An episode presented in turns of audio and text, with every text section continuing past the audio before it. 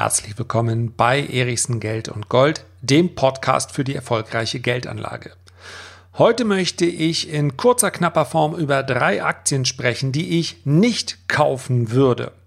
Die Rede ist von Boeing, General Electric und von Cisco Systems.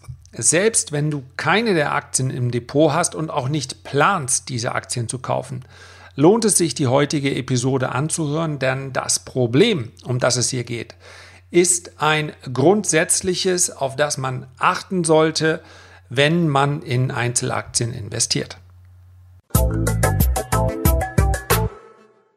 Bevor wir loslegen, möchte ich eines unmissverständlich klarstellen. Wann immer ich über eine Aktie spreche, ein Unternehmen, einen Rohstoff, einen Markt im Allgemeinen, ja, wann immer ich eine Meinung hier äußere, dann ist es genau das, meine Meinung und mein Standpunkt. Ich möchte niemanden dazu auffordern, in irgendeiner Art und Weise tätig zu werden. Ich spreche hier keine Empfehlung aus. Der Name des Podcasts lautet Lars Erichsen Geld und Gold. Und insofern geht es genau darum, um meinen ganz persönlichen Standpunkt. Ob sich das, was ich denke, dann im Nachhinein als richtig herausstellt, das wird nur die Zukunft zeigen. Es gibt sicherlich eine, einige allgemeingültige Themen, wenn wir zum Beispiel über die Aktienanlage sprechen, dann können wir ja messen, dass diese Anlageklasse in den letzten 100 Jahren die erfolgreichste war. Wenn ich aber über eine Einzelaktie spreche, dann wissen wir nicht, wie sich die Zukunft entwickeln wird und fraglos kann so ein Standpunkt auch verkehrt sein. Also, das als kleiner äh, Disclaimer, den bitte gedanklich immer mitführen, wenn es um solche Themen geht. Aber anhand des bisherigen Feedbacks kann ich sagen, ich glaube, das haben auch alle so verstanden. In dieser Woche ging es bereits um das Thema Aktienrückkäufe und Insiderverkäufe. Beide Faktoren für sich betrachtet sind kein Problem. Beide Faktoren bzw. Äh, beide Bewegungen sind derzeit sehr, sehr auffällig, weil sie so extrem sind. Unternehmen haben im Jahr 2018 so viele Aktien wie noch nie zurückgekauft. Momentan ist es etwas weniger, also der Umfang ist auf knapp unter eine Trillion, das ist eine Euro-Billion gefallen. Damit ist es aber absolut betrachtet immer noch sehr, sehr viel. Und auf der anderen Seite haben wir Insider-Verkäufe, die ebenfalls so hoch sind wie seit dem Jahr 2007 nicht mehr. Und das war unmittelbar vor der Finanzkrise. Insofern darf man feststellen, diese Insider hatten durchaus ein Gefühl dafür, ein Gespür, was am Markt passieren könnte. Aber es geht eben nicht zusammen. Wenn man auf Unternehmensebene sagt, jawohl, lasst uns die Dinger zurückkaufen, lasst uns die Aktionäre glücklich machen, wenn man aber, und nur darum geht es bei einem Insider-Verkauf, privat für sich entscheidet, nee, nee, nee, nee, ich möchte meinen Anteil eher reduzieren. Tja, nur eins von beiden kann richtig sein. Und in diesem Zusammenhang geht es heute auch weiter. Denn ich möchte über Boeing, General Electric und Cisco sprechen. Es geht mir gar nicht darum, dieses, das Geschäftsmodell der einzelnen äh, drei Unternehmen jetzt haarklein auseinander zu klabüstern, sondern es geht darum, dass bezogen auf diese beiden Merkmale, also Aktienrückkäufe, Insiderverkäufe, wobei die jetzt eine geringere Rolle spielen, ähm, inwieweit mich das, was die Unternehmen da in den letzten Jahren fabriziert haben, stört. Fangen wir mal mit Boeing an. Boeing ist eine Aktie, die ist ganz ordentlich gelaufen. Sie ist sogar gut gelaufen, bis es, du wirst es wahrscheinlich mitbekommen haben, zu den Problemen mit dem neuen Flugzeugmodell kam. Was allerdings auffällig ist, wenn wir uns den Anstieg in der Aktie seit 2003 anschauen.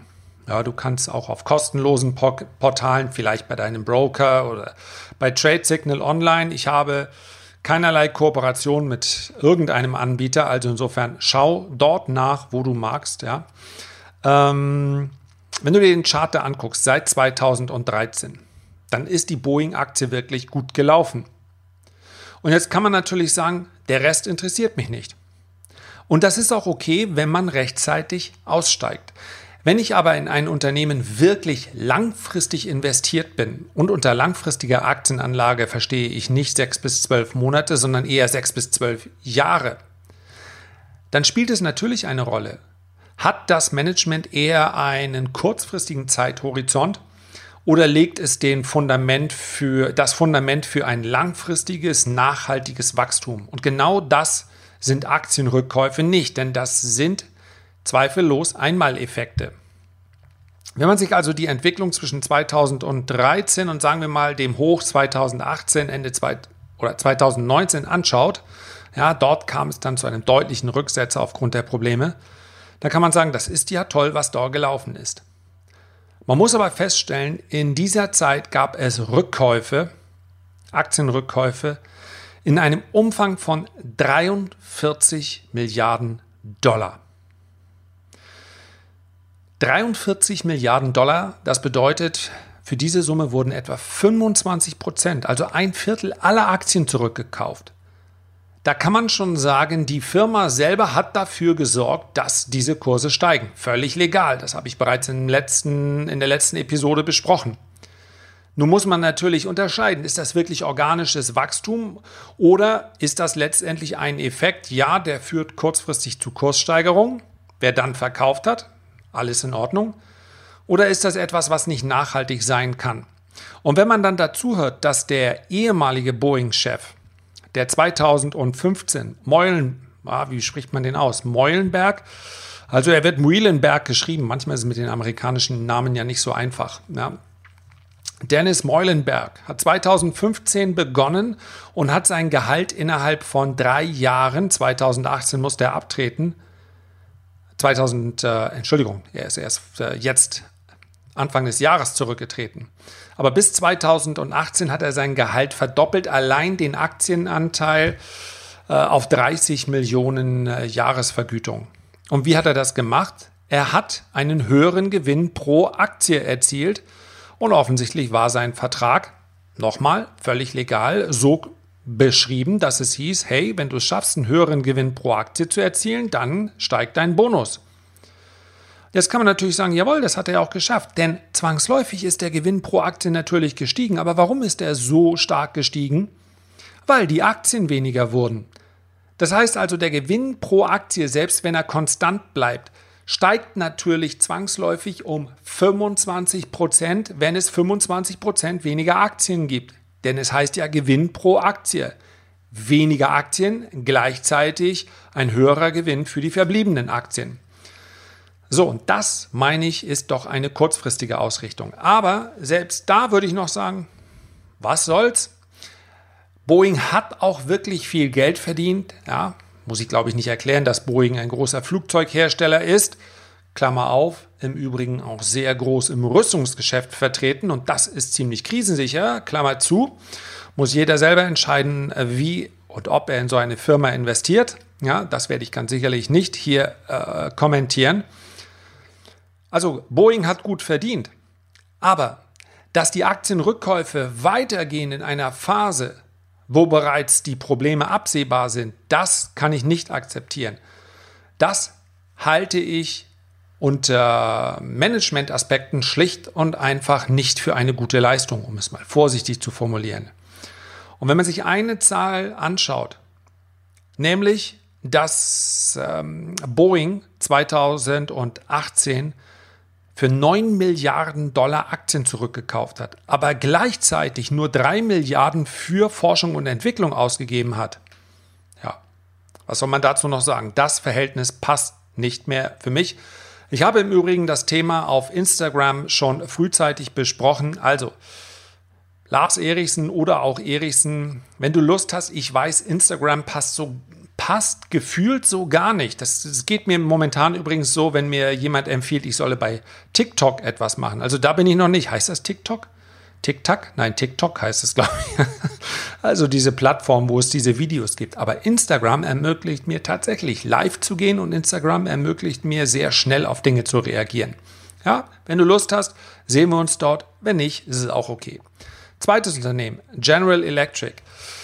Ja, der legendäre Jack Welch, eine absolute Managerlegende in den USA, ja, 1981 bis 2001, hat dieses Unternehmen zu, ehemals zum größten bzw. wertvollsten Unternehmen der Welt gemacht. Davon kann heute keine Rede mehr sein. Aber noch im Jahr 2000 war General Electric äh, ungefähr 600 Milliarden Dollar schwer. Das war zu dem Zeitpunkt unfassbar viel. Es dauerte ja noch fast, äh, wie lange, 17 Jahre, bis dann wirklich mal ein Unternehmen die, die Billionen überschritten hat in der Marktkapitalisierung. Und insofern General Electric unbestritten ein Stück amerikanischer Wirtschaftsgeschichte. Aber das Problem von General Electric in der Vergangenheit war, man wurde dadurch, dass man, und das war zu dem Zeitpunkt auch durchaus sinnvoll, ähm, auch Finanzdienstleistungen angeboten hat. Aufgrund der schieren Größe war man kurz vor der Finanzkrise fast abhängiger vom Erfolg dieser Finanzdienstleistungen als tatsächlich vom Kerngeschäft. Und das wurde während der Finanzkrise dem Fir der Firma dann zu, zum Verhängnis. Alles kein Problem. So etwas kann passieren. Was allerdings danach kam, das war problematisch. Denn auch General Electric ist der Versuchung erlegen, aus diesen billigen Zinsen irgendetwas zu machen. Und was ist mal das Erste, was man mit billigen Zinsen machen kann? Naja, man kann Fremdkapital aufnehmen. Und was macht man damit? Man schüttet üppige Dividenden aus und man kauft eigene Aktien zurück. Gleiches Spiel wie bei Boeing. Normalerweise muss das kein Problem sein. Ich finde, es ist nicht gerade die Spitzenklasse ähm, der Unternehmensführung, wenn einem nichts Besseres einfällt, als eigene Aktien zurückzukaufen. Aber in Maßen völlig okay. Wenn denn gleichzeitig die Geschäfte mitmachen. Wenn ich aber mein Fremdkapital erhöhen muss, um diese Strategie aufrechtzuerhalten und einfach weiter kaufe eigene Aktien, dann ist das eben nicht mehr gut. Und genau das ist passiert. Ja, fast äh, 40 Milliarden allein wurden zurückgekauft in den Jahren äh, 14, 15, 16 zu Höchstkursen. 30, 40 Dollar hat man da pro Aktie bezahlt. Und dann musste das Ganze aufhören. Warum? Weil General Electric massiv im Kurs eingebrochen ist. Bei 8 Dollar, ja, so tief, ich schaue jetzt gerade im Hintergrund einmal auf den Chart, ich meine, es ging sogar noch etwas weiter abwärts. Also wenn ich mir General Electric anschaue, dann ist es natürlich ein Trauerspiel und im Tief war die Aktie bei 7,50 Dollar. Da hätte es möglicherweise Sinn gemacht, Aktien zurückzukaufen. Da war das aber leider nicht mehr möglich, weil die Firma gar nicht mehr kreditwürdig genug war, um noch so viel Fremdkapital aufzunehmen und sie hat auch einfach nicht mehr genug verdient. Also, ähm, wenn man so will, ein absolut äh, konträres Verhalten zu dem Kursverlauf. Deutlich über 30 Dollar wird für Milliarden und Milliarden die Aktie zurückgekauft. Und im Übrigen ist, darf man das natürlich auch betrachten wie bei einem Investment. Wenn ich Milliarden ausgebe und ich kaufe die Aktie zu 30 Dollar zurück und dann stürzt die Dollar, ja, im Tief sehe ich gerade 2019 auf 6 Dollar ab, dann ist das nicht nur aus Sicht eines Investors eine, ein Debakel, sondern auch aus Sicht eines Unternehmens. Bei all diesen Aktien, Boeing, General Electric und gleich Cisco, geht es mir nicht um den kurzfristigen Verlauf. General Electric, es gibt unter dem ne-, neuen CEO, Lawrence äh, Culp Jr. heißt er, glaube ich, sieht das durchaus wieder vernünftiger aus. Man konzentriert sich auf das Kerngeschäft, beispielsweise die, das Bauen von Triebwerken, für Boeing, Hauptlieferant. Ja, das ist profitabel, das ist völlig in Ordnung. Insofern kann durchaus sein, dass General Electric im Kurs steigt. Vielleicht auch Boeing oder die Cisco, über die ich gleich spreche. Bei Cisco ist es sogar wahrscheinlich. Es geht mir hier um einen langfristigen Ansatz. Ob das Unternehmen sind, die ich wirklich ein Jahrzehnt im Depot haben möchte. Und das ist aus meiner Sicht nicht der Fall. Also, diese, die schweren Jahre werden die, die Bilanz von General Electric noch lange belasten. Aktienrückkäufe komplett zum falschen Zeitpunkt. Man hat im Übrigen im Jahr 2018 beziehungsweise Anfang 2019 musste man neues, frisches Kapital aufnehmen. Das heißt also, man gibt Anleihen aus oder man gibt Aktien aus. Also gekauft zu 30 und die eigenen Aktien dann, wenn man so will, verkauft zu unter 10 Dollar. Genau andersrum hätte es Sinn gemacht, so nicht. Letzte Aktie, Cisco, auch Cisco kauft Aktien zurück. Und zwar wie der Teufel. Und ich möchte jetzt einmal kurz etwas vorlesen, weil man könnte natürlich auf die Idee kommen, ehrlich, jetzt willst du auch noch an Cisco rumkritteln, guck dir doch mal den Chart an. Es geht doch sehr solide aufwärts. Das tut es. Ja, aber man sollte nicht vergessen, dass es ähnlich wie bei Boeing ganz wesentlich hier um den Effekt von Aktienrückkäufen geht. Und nochmal, wenn Rückkäufe einfach aus verdientem Geld mit eigenem Gewinn gestaltet werden, dann will ich dagegen gar nicht sagen, obwohl ich nochmal einfach in den Raum stelle, sehr kreativ ist das nicht. Aber Cisco hat allein im letzten Quartal Aktien zurückgekauft im Umfang von 16 Millionen bzw. 768 Millionen Dollar. Allein im letzten Quartal. Und zwar zu einem Durchschnittspreis, auch das wissen wir, von 48,90 Dollar. Während ich jetzt hier den, diese Episode aufnehme, handelt Cisco bei knapp unter 47 Dollar. Na, will ich mal gar nichts sagen. Es war wenn man so will, aus Sicht eines sehr aktiven Marktteilnehmers sind sie halt schon auf diese Rückkäufe sechs oder sieben Prozent hinten.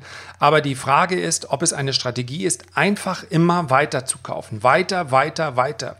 Und genau das wird Cisco übrigens machen. Deswegen habe ich ja auch gesagt, wenn die Marktstimmung mitspielt, dann wird wahrscheinlich Cisco in den nächsten Wochen und Monaten noch eine Aktie sein, mit der man, bei der man durchaus mit Kurssteigerungen rechnen darf. Denn Innerhalb dieses Rückkaufsprogrammes, das ist ja etwas, was von der Hauptversammlung verabschiedet werden muss, stehen immer noch 12,7 Milliarden zur Verfügung.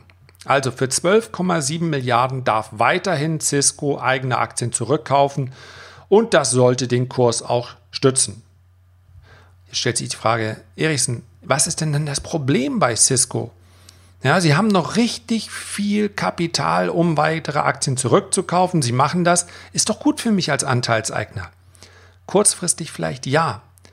Aber schauen wir mal auf die Zahlen. Wenn wir uns im ersten Quartal das Ganze anschauen, dann sind die Year over Year, wie es so schön heißt, also im Jahresvergleich, die ähm, Ergebnisse um 12 Prozent gestiegen. Ja, 12 Prozent ist immerhin einigermaßen Wachstum aber 12% pro Aktie. Und was heißt das? Wenn die Anzahl der Aktien durch die Rückkäufe so stark sinkt, dann ist das also kein echtes, kein organisches Wachstum, sondern der Gewinn pro Aktie steigt, weil es weniger Aktien gibt. Wenn wir diesen Effekt rausrechnen würden, dann hat Cisco einen niedrigen einstelligen Zuwachs im Ergebnis. Also niedriges einstelliges Wachstum. Und das ist etwas, wo ich langfristig sage, aber warum denn in dieser Phase, wo ich niedrig einstellig wachse, warum denn auf Teufel komm raus Aktien zurückkaufen und gleichzeitig, und das ist das Entscheidende, permanent meinen Verschuldungsgrad. Grad. Ja, man nennt das ähm, ich möchte es nicht zu kompliziert werden lassen, aber äh, dieses ähm, Debt to Equity Ratio, also Verlust zu Aktienkapital. Bei uns nennt man das, würde man das übersetzen als den Verschuldungsgrad. Entschuldigung, das Wort hat mir gefehlt. Ich wollte es eigentlich gar nicht. Äh, Net to Equity Ratio wollte ich gar nicht sagen. Also der Verschuldungsgrad der hat sich im Laufe dieser Jahre seit 2013 sukzessive auf 58 Prozent erhöht. Man kann es sich also so vorstellen, die Aktie ist in dem Maße gestiegen, wie die Verschuldung gestiegen ist. Ich werde hier nicht das Wort Zombie-Unternehmen in den Mund nehmen, denn noch verdient Cisco ja Geld. Aber unter dem Strich, für mich ist das keine Aktie für die Ewigkeit. Ja, einfach die Verschuldung erhöhen und mit, diesen, äh, mit dieser Fremdverschuldung dann Aktien zurückkaufen und äh, möglicherweise auch noch Dividenden ausschütten.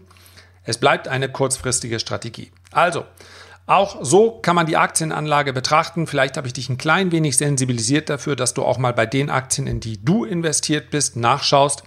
Das soll es heute mit meiner Kritik erstmal gewesen sein. Herzlichen Dank für deine Aufmerksamkeit. Ich würde mich freuen, wenn du diesen Podcast vielleicht an einen Freund, eine Freundin oder Familienmitglieder weiterempfiehlst. Zumindest all diejenigen, die den Unterschied zwischen Geldaufbewahrung und Geldanlage schätzen. Liebe Grüße und bis zum nächsten Mal.